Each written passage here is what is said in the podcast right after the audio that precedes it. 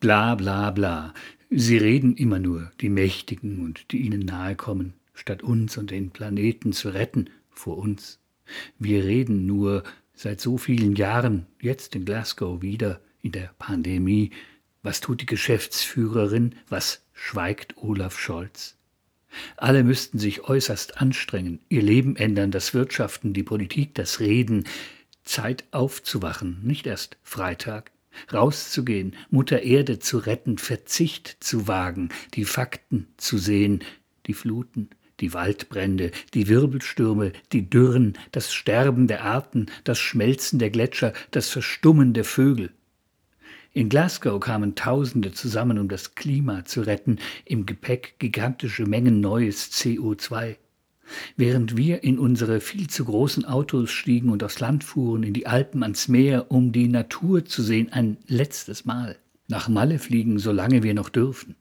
Wir Wettermacher, Schnitzelesser, Verbrennerfahrer, Filmstreamer, lasst uns Taten sehen, statt ins Kino zu gehen, überhaupt mal wieder zu gehen, nicht zu viel Fleisch zu essen, wie die normative Kraft des Faktischen, die Liebegewohnheit, die Trägheit der Herzen, der Mangel an Vorstellungskraft, heizen wir immer weiter Richtung Untergang und tun nichts.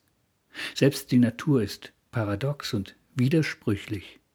Die Jugend will Taten sehen, auf das noch was übrig bleibe für ihre Kinder von dieser Welt eines Tages, das wären unsere Kindeskinder, Seit Greta mit dem Schulstreik begann, freitags, vor auch schon wieder einer Zeit, herrscht diese Unerbittlichkeit gegen uns da oben.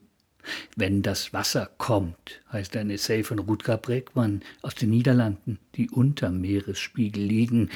Von großen Sturmfluten erzählt er da, wie wir sie alle kennen, alle vergessen haben. Immerhin setzen wir Tagungen an, vertagen uns auf den Folgegipfel in wieder einem Jahr, es liegt im melancholischen Wesen demokratischer Politik, dass erörtert und verhandelt, um Mehrheiten gerungen, ein Kompromiss gesucht wird. Es ist Aufgabe der Radikalen, mehr zu verlangen. Warum sollten Extinction-Rebellen beim Klima nicht mit dem Kopf durch die Wand rennen wollen? Wie man eine Pipeline in die Luft jagt, heißt ein Buch von Andreas Malm, schwedischer Philosoph und Humanökologe, kämpfen lernen in einer Welt in Flammen im Untertitel. Wie man wie mit dem Schwert den geduldigen Haufen Papier zerteilt, den die Klimakonferenzen abwerfen, wie wir das dröhnende Bla bla bla beenden. Der Ton ist gesetzt, wütend genug, laut genug, schneidend wie das Bla bla bla von Greta Thunberg, irgendwie kalt und ziemlich mitreißend, unversöhnlich, ungeduldig.